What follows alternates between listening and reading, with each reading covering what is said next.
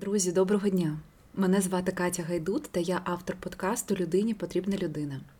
Сьогодні хочу анонсувати новий епізод з директором українського бренду Триптих Настією Рімієвою. Ми з Настю задружились ще тоді, коли нас обох викинули під час війни в Дюссельдорф. увечері. Ми разом зустрілися та говорили про все на світі.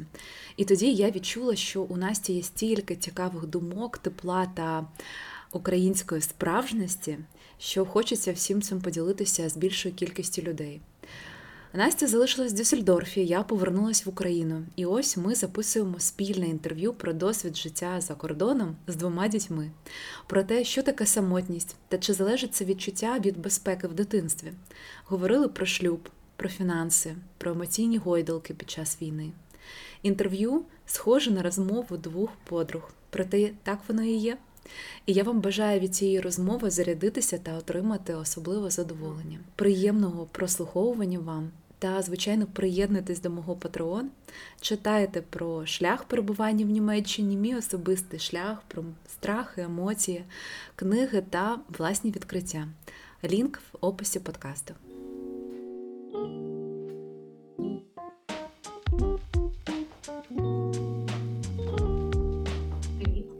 Я б сказала доброї ночі. Я тобі хочу задати питання, моє традиційне питання. Можливо, ти його знаєш і чекаєш. Хто ти? По-перше, я хочу все ж таки сказати, що я тільки навчаюсь розмовляти українською мовою. Не дуже добре іноді це виходить, але я зрозуміла, що зараз маю таку позицію, що усе медійне поле, напевно, повинно бути на Україні. Ось так. Повертаючись к твоєму питанню, хто я? О, Насамперед, все ж таки, я жінка, яка має дуже крутий шлюб, яка має двох класних е, дітей. І потім вже я директор бренду Триптих. Е, декілька слів розкажи, будь ласка, про своє життя до війни. Яким воно було для тебе? О, воно було, ну я думаю, е, воно було, як і в багатьох українців, дуже вільним, дуже класним, щасливим. Ми до війни ми були дуже щасливі, тому що в нас завжди був вибір, що нам робити, як робити. Тому до війни стовідсотково це щасливе життя і тільки тільки якісь е, думки про те, як е, гарно ми будемо далі жити. А а який стан у тебе сьогодні зараз? От ем, Про що ти зараз? Що ти відчуваєш? А, Я з дітьми знаходжусь у Дюссельдорфі. Стан мій е, доволі такий шаткий. Я як на гойдалках, знаєш, сьогодні вгору, а завтра вниз. Подекуди мені дуже тривожно, подекуди я все ж таки залишаюся щасливою жінкою, але ж все-таки е, душа моя болить. Напевно, якщо так одним словом сказати, то я зараз більш знаходжусь в тривожності, ніж у спокою. Це зараз. Емоційно була дуже захищена завжди.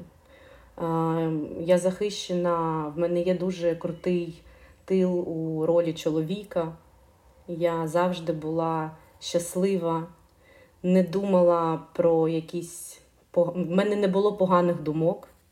Я завжди мріяла, мріяла про гарне, і з тривогою, звісно, я зіштовхну, зіштовхнулася 24 лютого. Е, я трошки хочу розпитати в тебе. Я просто знаю, що по-перше, що 24 лютого був твій день народження, і ти зустріла війну в свій день народження, але я трошки пізніше тебе спитаю це питання. Підкажи, будь ласка, ти кажеш, що ти не у тебе не було тривоги в житті раніше.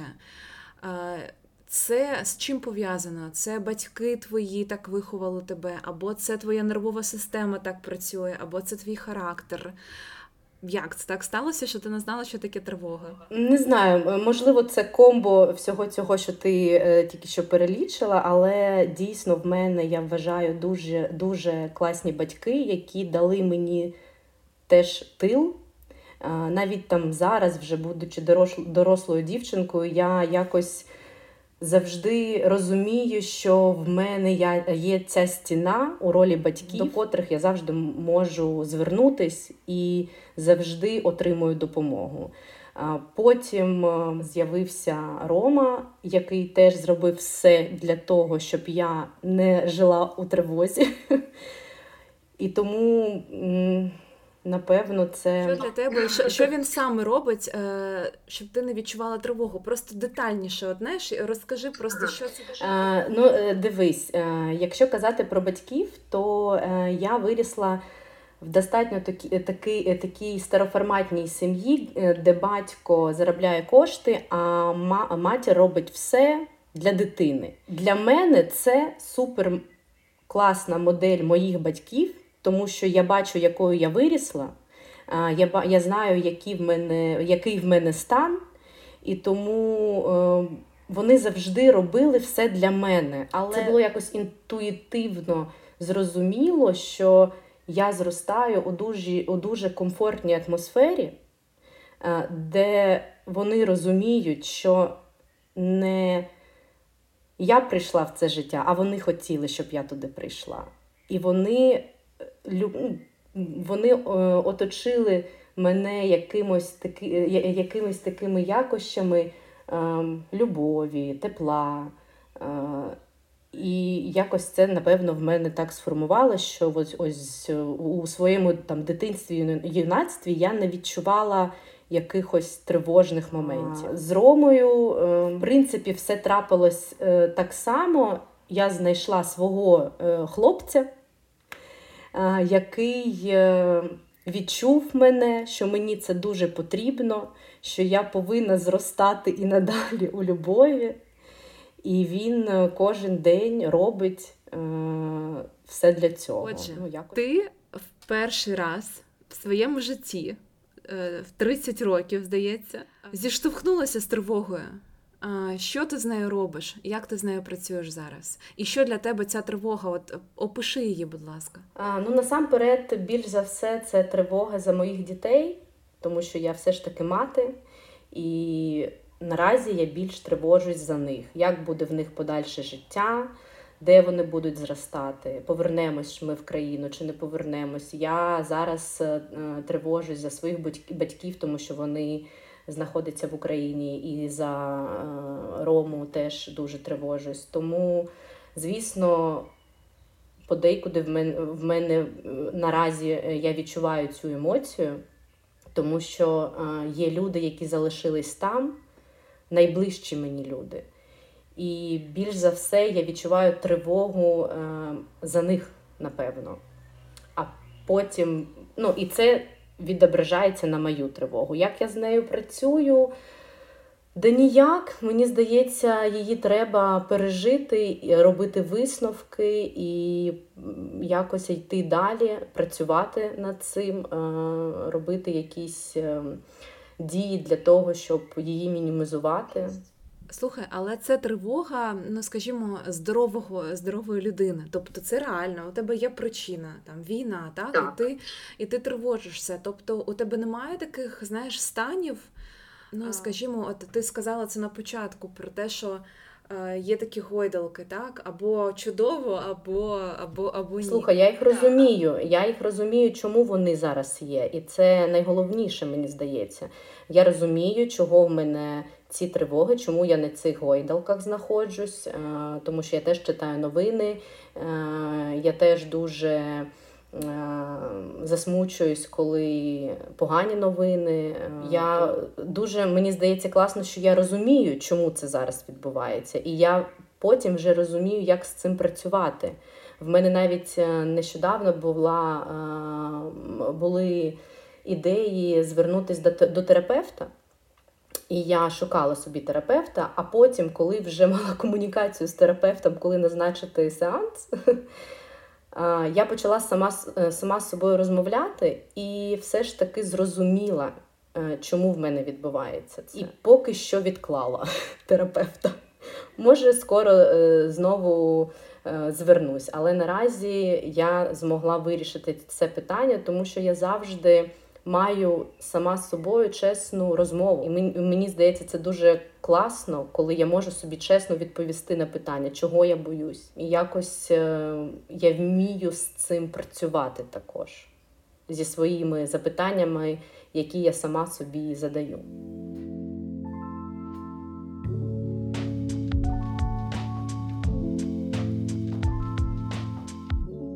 Отже, ти зараз в Дюссельдорфі. Пів на одинадцяту ночі. Про що ти зараз?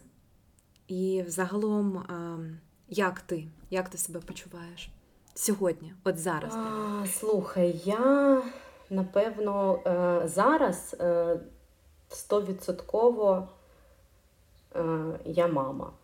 І це чесна відповідь, і я дуже пишаюсь цим. Я мама, тому що я 24 на 7 знаходжусь з дітьми, і я відповідаю за них і думаю про їх майбутнє та про їх психічний емоційний стан. Хто я?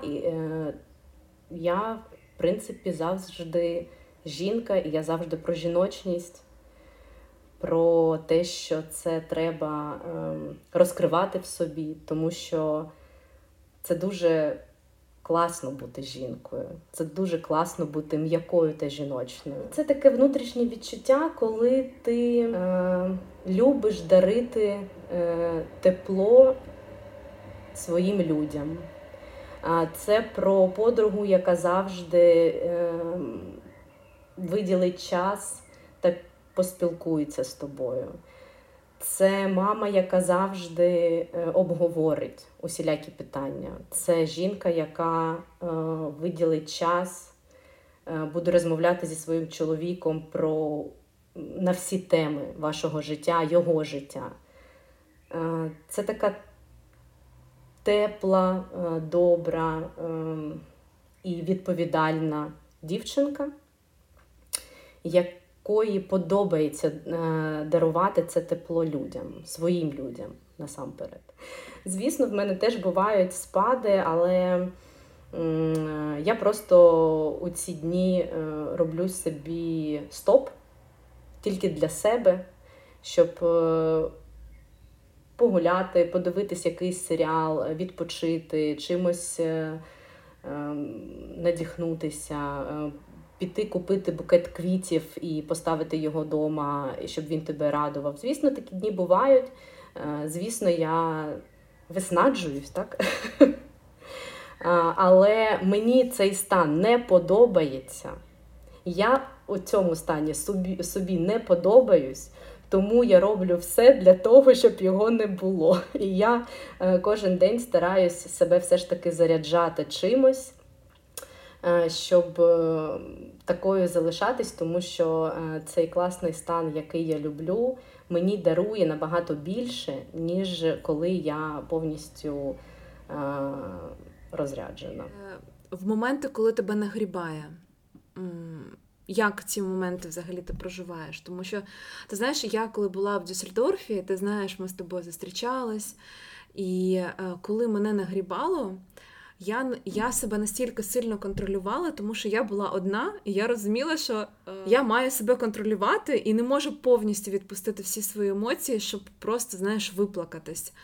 Коли тебе нагрібає, ти можеш себе повністю відпустити? Ні, не можу. Я е, плачу, я даю волю емоціям. Інко, іноді я ридаю, злюсь, е, я не тримаю в собі. Це дуже погано тримати в собі. Я не тримаю. Я плачу, я навіть можу у цьому стані там подзвонити Ромі і якось е, е, почати з ним сваритися, щоб кудись випр... вип... як, е, вихлоснути, вихлоснути ці емоції. Він інколи ведеться, інколи ні. Але він розуміє все ж таки теж мій стан. Тому, перш за все, я даю волю емоціям, я плачу, я це, я це проживаю. Потім встаю і далі йду.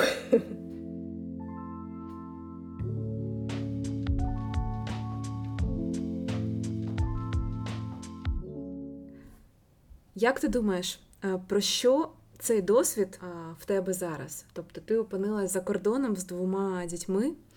Про що він для тебе і що ти з цього досвіду забереш 100% собі? Про що цей досвід? Про самостійність, про те, що я наразі можу вирішити усілякі питання. Я чесно можу сказати, що зараз я вирісла, я стала вже жінкою, яка має брати на себе відповідальність не тільки за себе. До війни я все ж таки в мене був тил, і я така я допускала собі іноді бути дівчинкою. То зараз я розумію, що наразі я не можу це собі дозволити, тому що я одна доросла е, е, людина тут. В мене є двоє дітей, за яких треба відповідати. Мені треба бути завжди сильною. Е, вирішити усілякі питання, тому я подорослішала, напевно. Було складно. Я не була готова до цього так різко подорослішати. Я не планувала е, таке дорослішання своє. Я думала, воно буде більш плавне. Тут е, така ситуація трапилася, що це треба це треба було зробити в один день. Тому наразі я знаю, що я можу проїхати е, кучу кілометрів, е, все вирішити. Да, буває складно, але я це можу. І ось це дало мені теж сили розуміти, що я наразі, напевно, все можу. Чи відчувала ти надзвичайно сильну самотність під час війни? Звісно, напевно, в перший, в перший місяць, коли я е, поїхала з України, е, коли я не знала, що далі робити. Я була е, самотня, я не розуміла, що, як, як далі буде складатись моє життя, життя моїх дітей, шлюб, що буде далі. І ось, напевно, у перші часи мені було дуже самотньо, але от я зараз так кажу і розумію, що я все ж таки, якщо казати відверто, я і наразі відчуваю цю самотність, тому що я тут е, е, знаходжусь одна. Е, у Дюссельдорфі не маю друзів. І мені дуже важко без моїх людей. Я, Ми, ми, звісно, там маємо завжди розмови по телефону, але все ж таки для мене важлива ось ця тактильність бачити, обіймати. Е, спілкуватись наживо з людьми. Тому все ж таки самотність, напевно, я відчуваю і зараз. Е, я завжди про те, щоб якось е, виходити з цих станів. Тому наразі, напевно, кожен день я маю кол зі своєю найліпшою подружкою. Тим паче в неї зараз такий дуже жіночний гарний стан. Я, І вона мене дуже підтримує, я тільки їй прям можу там сваритись на щось. От Я повністю віддаю їй всі, весь, весь спектр своїх емоцій, і вона мені це теж дає, і в нас е, з нею виходить такий класний пінг-понг. І ми такі, ну все, все, е, все, е, треба про щось позитивне порозмовляти. Ну і все одно, коли ми там з нею закінчуємо розмову таке тепло на душі, що ти е, поспілкувалася зі своєю людиною. Тому е, я вчусь жити так наразі.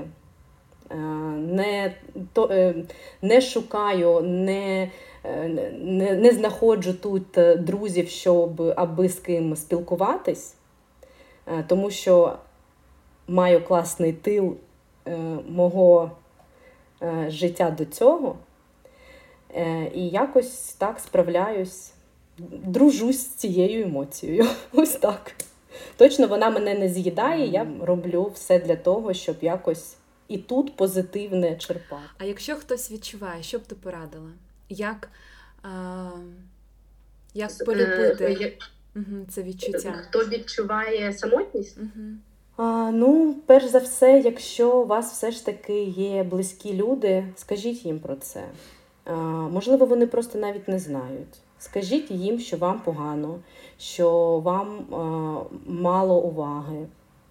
Е, шукайте е, своїх людей, з ким ви можете цим поділитись. Якщо так трапилось, що у вас таких людей немає, там ви не можете до батьків звернутись, до коханої людини, до друзів. Спробуйте зробити так і зрозуміти, що вас е, від чого ви радієте. Можливо, ви радієте, коли ви дивитесь на закат, я не знаю. Підіть, підіть е, зустріньте закат. Е, Можливо, ви радієте, якщо можливо вам до можливо вам добре, коли ви читаєте книжку чи якось ем, гуляєте на самоті. Е, е, Знайдіть той стан, в якому вам добре. І ось коли ви його знайшли, е, подумайте, що вам зробити з цією самотністю, куди її направити наразі. Чимось її на початку ем, спробувати цю самотність, відволіктись у цей час. От спробуйте зробити, напевно, так. Взагалі не треба себе концентрувати на поганих емоціях. Це точно ні. Спробуйте її в щось е, направити, щось знайти, якесь е, е, пойді, я не знаю, там. Начніть вчити мову якусь, е, в чому розбиратись, зробіть, зробіть якийсь, якийсь я не знаю, там, почніть малювати. Просто кудись направте цю енергію у щось гарне. Ну, ні в якому разі не концентруйтесь на ній. Е, Завжди можна теж е, звернутися до терапевта. Якщо ви не можете, ви завжди можете звернутися до терапевта, е, знайти людину, з ким ви зможете розмовляти. Це теж немаловажно. І, можливо, він вам допоможе. Займіться, треба йти. Життя це шлях наш.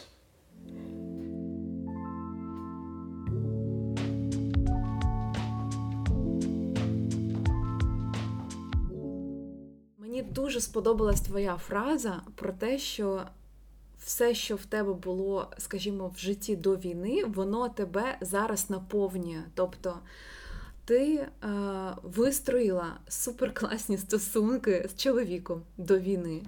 У тебе класні стосунки з батьками, у тебе є подруги. Тобто, все це твоє напрацювання, воно зараз є для тебе ресурсом.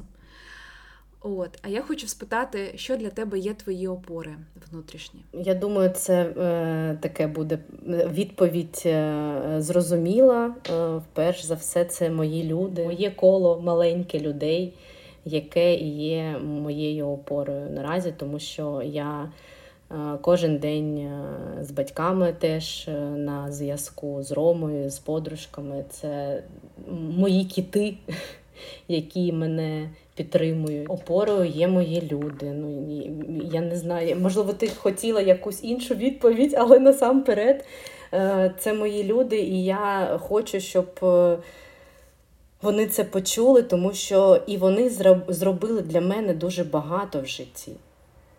І вони роблять наразі мій стан. І я дуже пишаюсь цими людьми. Тому мої опори це мої, мої люди.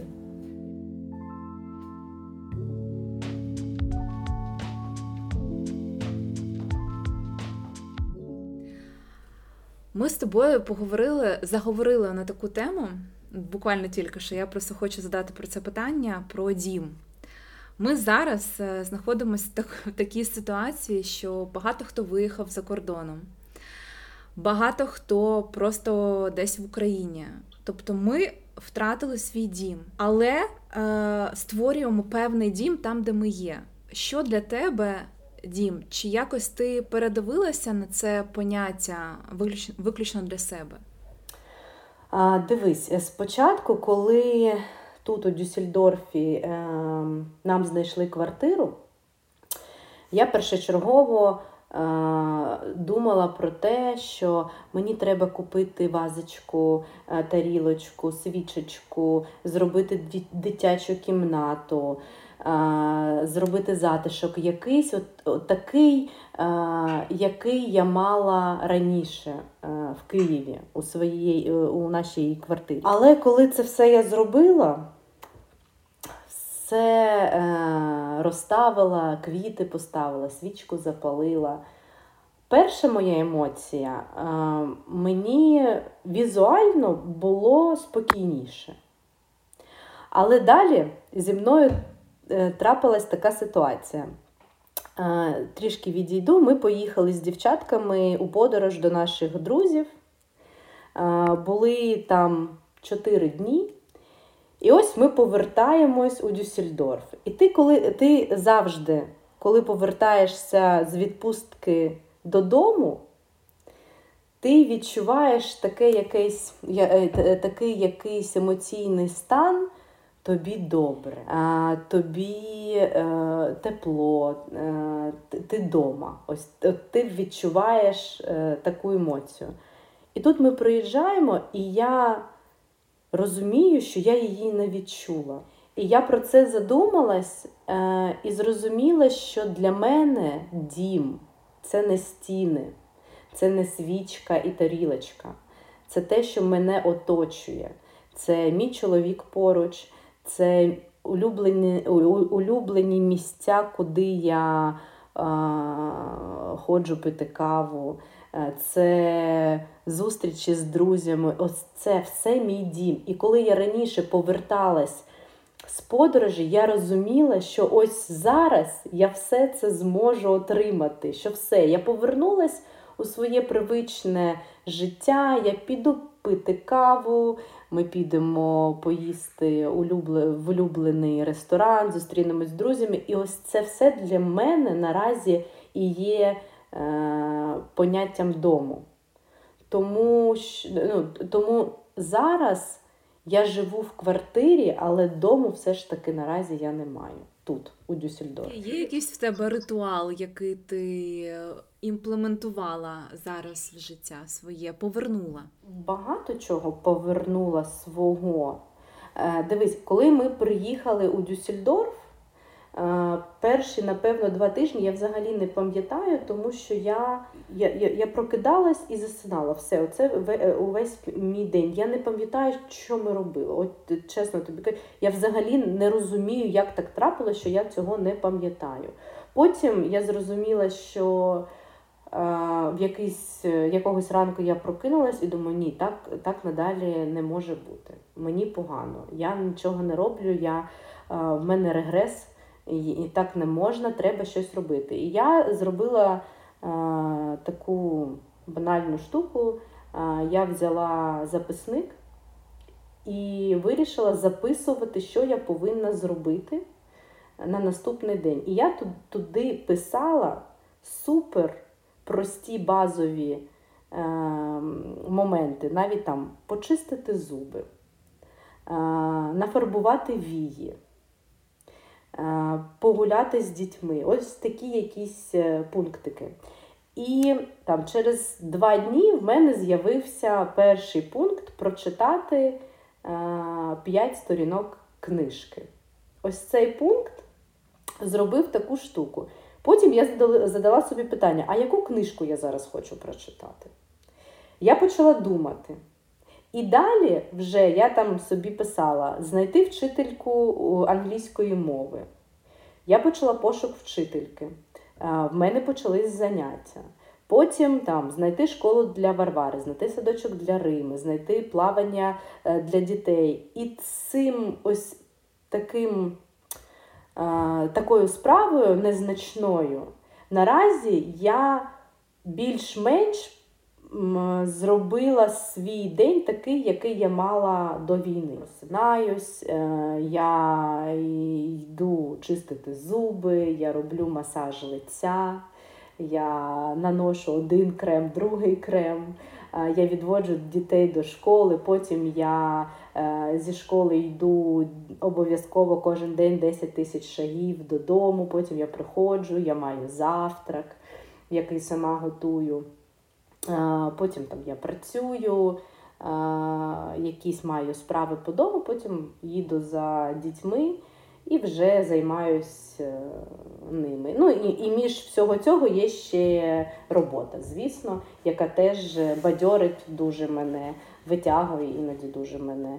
Тому наразі я маю, в принципі, е, такий дуже повноцінний день.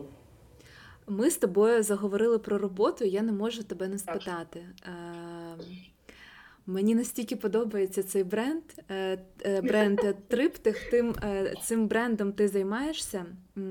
Так. Ти директор цього бренду. І... Ну так, директорка. Давай так буде. Давай, Директорка. та, директорка. І у мене до тебе питання: як ти сьогодні розвиваєш себе і цей бренд, тобто себе в цьому бренді і бренд, які саме ти обираєш, можливо, кроки до розвитку, а також як ти себе організуєш, коли перше ти не вдома, друге, немає абсолютно ніякої стабільності, ти не знаєш, що буде завтра, і третє, у тебе двоє дітей. Я більш напевно зараз е, ем, за допомогою бренду розумію, що я можу, до чого я маю хист. Я іноді сама там про щось щось запропоную, чи е, ми щось обговорюємо, і я там висловлюю свою думку, а потім думаю, хм, нормально, я так сказала. Тому е, я казала вже тобі, що Аня мені запропонувала бути е, директоркою бренду, і я їй дуже вдячна. Е, я вийшла із е, свого панцира материнства. Е, і зараз повністю роблю все для того, щоб прокачувати себе та щоб бренд розвивався. Як це робити однією з двома дітьми без допомоги? Складно, але я дуже хочу працювати з триптихом. Я е, палаю брендом, я тобі так кажу. І тому наразі в мене немає жодних преград. Е, я роблю свій день так, щоб обов'язково я маю за нею кожен день е, дзвінок, ми постійно переписуємося. Ввечері я у 8 годині діти лягають спати, і я сідаю працювати, я засинаю, думаючи про бренд, я просинаюсь, думаючи про бренд. Тому що ну, я я палаю брендом. І да, да, десь важко, але е, ну, це таке так. Просто да, мені важко, тому що я тут з двома дітьми, одна, мені нема кому допомогти. Але я хочу. Я хочу працювати. Мені подобається, мені подобається наразі цей мій стан. Е, я кайфую від нього, мені подобається все, що ми робимо. Е, ось, наприклад, нещодавно е, ти, я думаю, пам'ятаєш, коли ми зробили. В нас був досить такий великий процент побитого продукту, який ми переміщували через війну. І ми вирішили, ми придумали продати ці флакони та зібрати кошти для садочка. І ми з Анею такі думали, ну за тиждень продамо і буде норм. Коли ми зробили за 7 годин солдаут, ми з нею працювали до 6 ранку. Ми були з нею у зв'язку, ми продивлялись всі закази. Ми побачили, як ми просто за лічені години зібрали 50 тисяч гривень для дітей це не може тебе не бадьорити і не заряджати на подальшу працю. Ти розумієш, що ти що, ну, що ти класний, тому що ти робиш класний продукт і ще е, завдяки цьому продукту можеш комусь допомогти. Тому я тільки на е, позитиві і на бажанні працювати. Е, розвивати бренд і себе в бренді. Ти думаєш, що дійсно все це, скажімо, зараз багато ж людей залишилось без роботи, без мотивації навіть розумієш, щось створювати, щось робити. Тобто, ти думаєш, що це залежить від твоєї. Скажімо, твого бажання працювати саме з цим брендом, так? І у тебе і мотивація з'являється, і все залежить від людини, але я ж до війни працювала в бренді, і ми за, за нею, е, коли трапилась війна, взагалі не думали відновлювати бренд, поставити його на стоп. У нас була така е, нотка трішки, але все ж таки розмовами не один раз ми розмовляли, не один раз е, ми всі за та проти обговорювали, але все ж таки ми вирішили спробувати. В нас же теж є люди, які працюють на нас. Е, У нас маленький штат людей, але він є. Ті люди, за яких ми ну, якби маємо відповідальність. Е, Тому ми могли не робити, не відновлюватись. І не було б зараз того, що вже ми маємо. Але ми все ж таки прийняли рішення спробувати, як це під час війни працювати, як це під час війни створювати нові продукти, робити якісь проекти.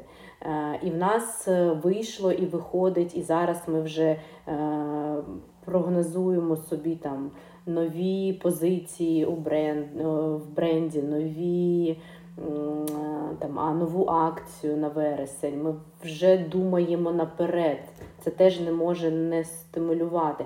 Звісно, я розумію, що багато людей залишилось без роботи, але мені здається, що все ж таки хто хоче вийти з цього стану, він навіть візьметься за якусь безкоштовну роботу, за волонтерську роботу, щось буде робити, щоб просто бути до чогось причасним, щоб не сидіти.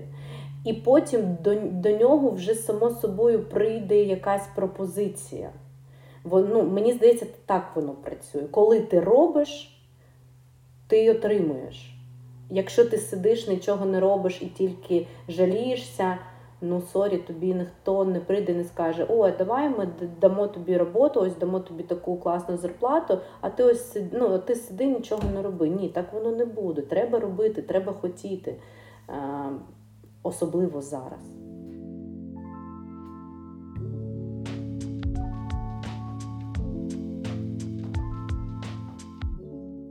Ти зараз заробляєш гроші? Так, невеликі.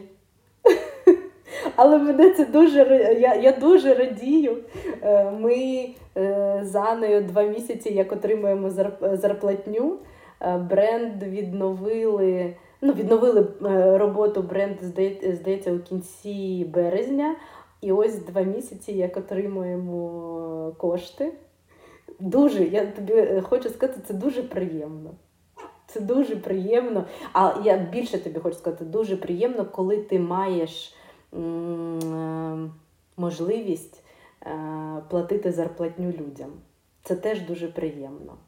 Це ти, ти, ну, от, ось в мене така, таке відчуття, е, коли я знаю, що ми там видали зарплатню нашим хлопцям та дівчатам, і ти такий думаєш, ну клас. Коли ти заплатив налоги, ти думаєш, блін, ну клас. Тому так, ось два, два місяці, як ми отримаємо е, зарплатню та платимо зарплати, робимо. А ти кудись витрачаєш цю зарплату на себе, наприклад, чи поки що ти збираєш, і у тебе не було такого бажання, твоя там, от кажеш, ти кажеш, перші два місяці не було бажання піти і щось собі, якийсь подарунок зробити? Ну, е, дивись, я взагалі вважаю, що так як я не відмітила своє 30-річчя, то весь рік я купую собі подарунки. Ну, це така е, в мене ідея є. Е, В нас з Ромою спільний бюджет, тому він.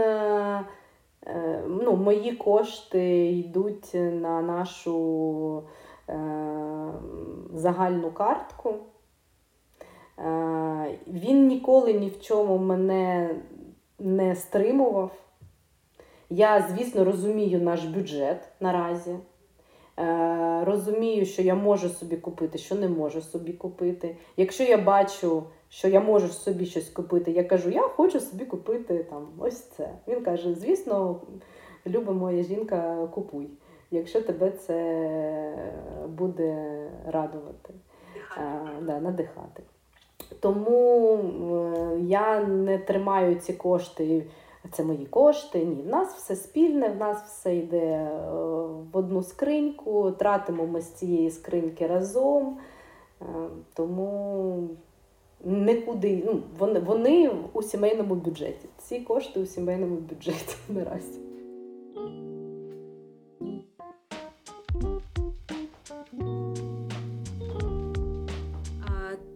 Ти зараз відірвана перше від України, друге від батьків, третє від чоловіка. І ти знаходишся далеко. Тобто ти не знаходишся в Польщі, ти не знах... тобто ти біля Бельгії, аж розумієш. І е, чи не відчуваєш ти себе викинутою? От знаєш, коли тебе трошки з е, корабля викинули, і ти в такому відкритому просторі, і немає за що зачепитися. Ти не відчуваєш в собі такого? Так трапилось життя, що ми прийняли рішення, щоб я з дітьми виїхала. Мене ніхто не викидав. А, тому виконутою я себе не відчуваю стовідсотково. Самотньою, звісно, я себе відчуваю. А, але я розумію, що е, цей стан він е, колись закінчиться. По-друге, я знаходжусь з двома дітьми, і коли вони е, нещодавно Варя прокинулась посеред ночі, і вона мене кличе: Мамо, мамо. Я така думаю, «О, блін, що?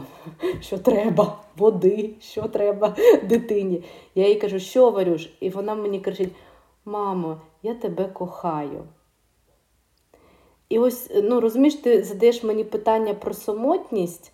Так, я без своїх людей, я без друзів, без чоловіка, без батьків. Це це стовідсотково. Але, по-перше, я розумію, що це колись закінчиться. По-друге, я з дітьми, які завжди зі мною, і я апріорі не самотня тут. По-друге, я така людина, яка все ж таки, якщо фізично немає, вона має ментально людей поруч з собою. Тому мене це наразі не засмучує, що так трапилось в моєму житті. Це трапилось через е, досить е, важкі, е, скажімо так, це, це через досить важкий стан моєї країни. Я була вимушена виїхати. Так, і я це все розумію, але колись це закінчиться, і ми всі будемо разом знову. Дякую. І ще я хочу задати тобі питання про емоції, тому що я десь почула фразу про те, що зараз це така показова ситуація всього того, що ми напрацювали.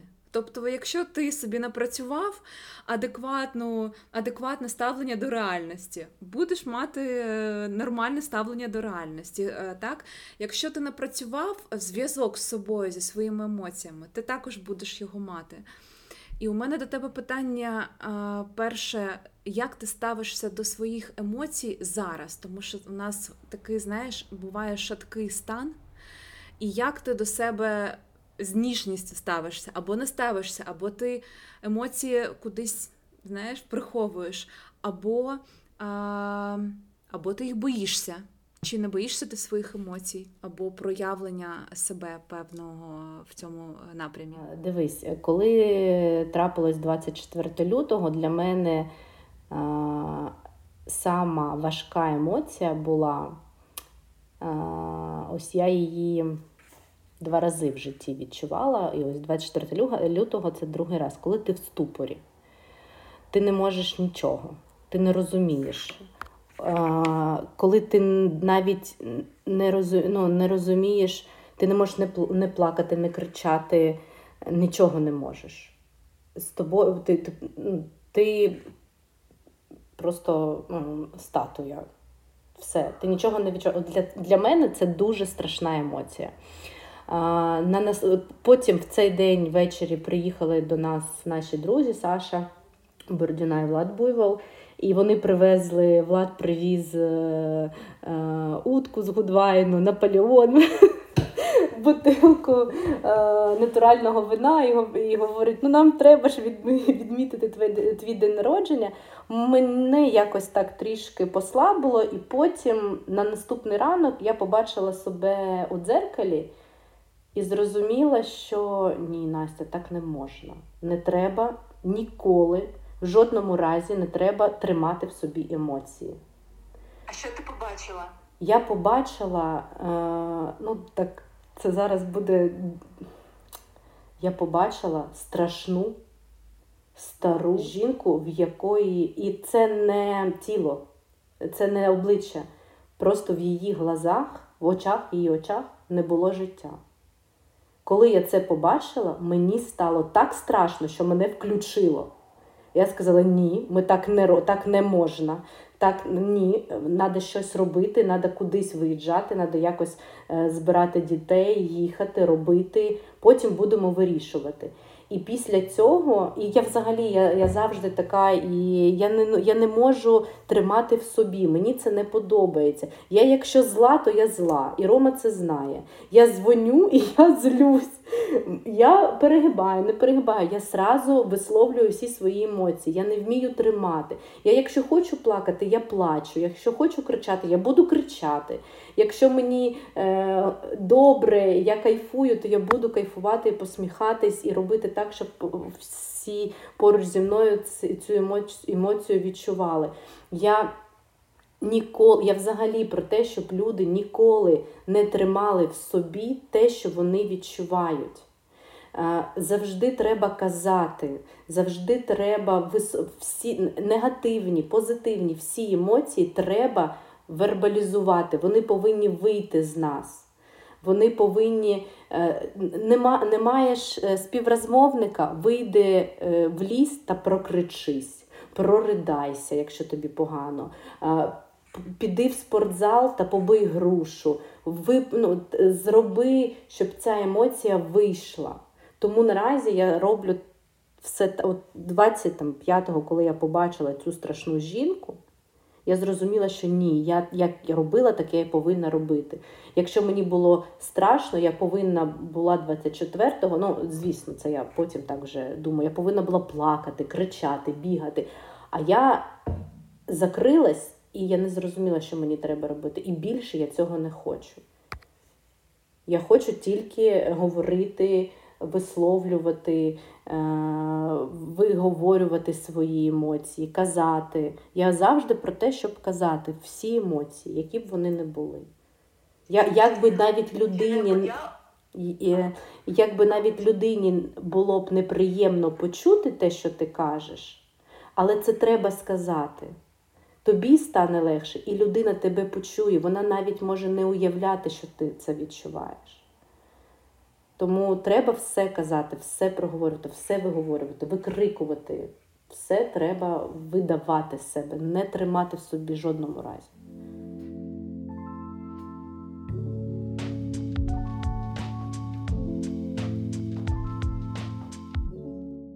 А, а ти, коли виражаєш свої емоції, ти це робиш першу чергу заради себе або щоб бути почутою та зрозумілою?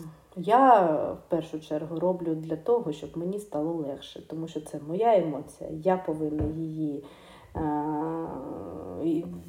видати, і мені стане легше. Я завжди подякую людині, яка мене вислухає, і завжди вислухаю, якщо буде запрос від неї.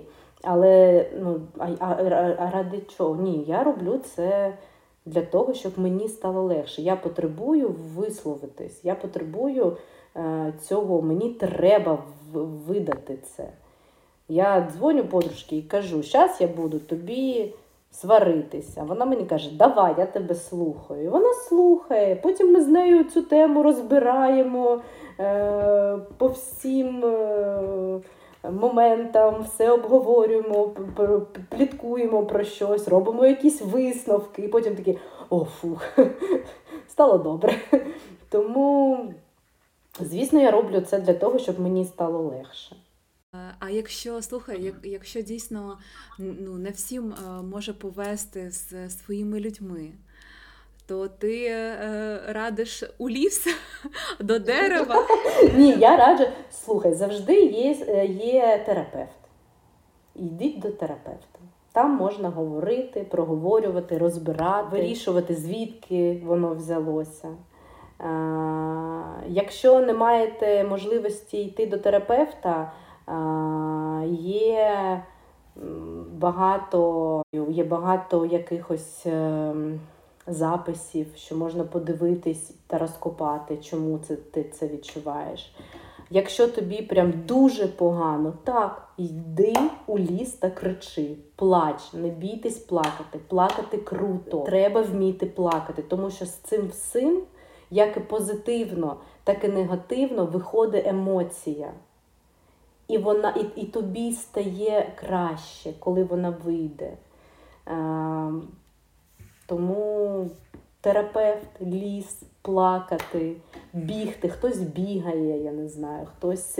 Треба кудись цю негативну, якщо ми кажемо про негативну емоцію, її треба кудись направити в позитивну, дати їй вийти. Просто зробити так, щоб вона з вас вийшла і вам стане краще.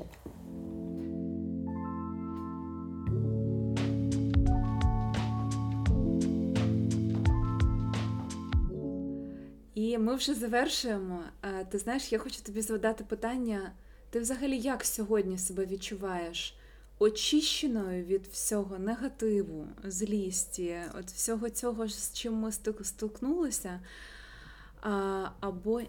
Ні, все ж таки повністю я не можу бути очищена, тому що е, злість е, залишається, і все одно ми бачимо, що відбувається з нашою країною, тому зараз повністю бути очищеною я точно не можу.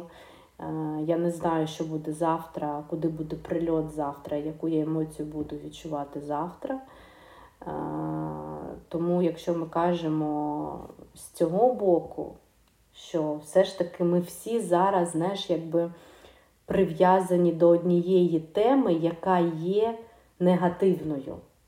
Вона не, вона не позитивна. Ми можемо себе якось бадьорити, але все ж таки наші очі, вуха, всі ми повністю направлені на те, що роблять з нашою країною, те, що е, з нами намагаються зробити. І тому це, ну, це є е, повністю негативним е, спектром наразі нашого життя, тому я точно не очищена зараз повністю від негативу. Він, звісно, є в моєму житті. Я намагаюся якось е, з ним жити. Е, Мені іноді буває дуже боляче, особливо коли я бачу дітей. І мені страшно. Тому наразі я, я, наразі я просто, е, що напевно зробила, я прийняла цю жахливу нову нашу реальність і якось е, розумію, що нам треба з- нею якийсь час жити. Надіюсь, е, маю велику надію, що це дуже скоро закінчиться. І країна, яка все це почала, буде дуже, дуже, наказана. А потім, можливо, я буду думати про очищення е, е, від негативних емоцій. Я хочу тебе ще раз чомусь попросити дати своє е, таке, знаєш, свій меседж тим, хто буде слухати наше інтерв'ю. Меседж мій, напевно, такий, що треба жити, намагатись жити, треба радіти е, заради своїх е, сімей, треба показувати приклад своїм дітям, що навіть в таких складних ситуаціях життя є і його треба жити.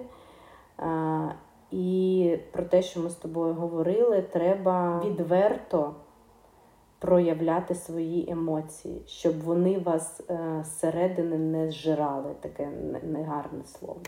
Треба їх повністю віддавати, виговорювати, викрикувати, виплакувати. Е, Вам стовідсотково стане легше. Не тримати в собі е, це все. І все буде Україна. Звісно, все буде тільки Україна.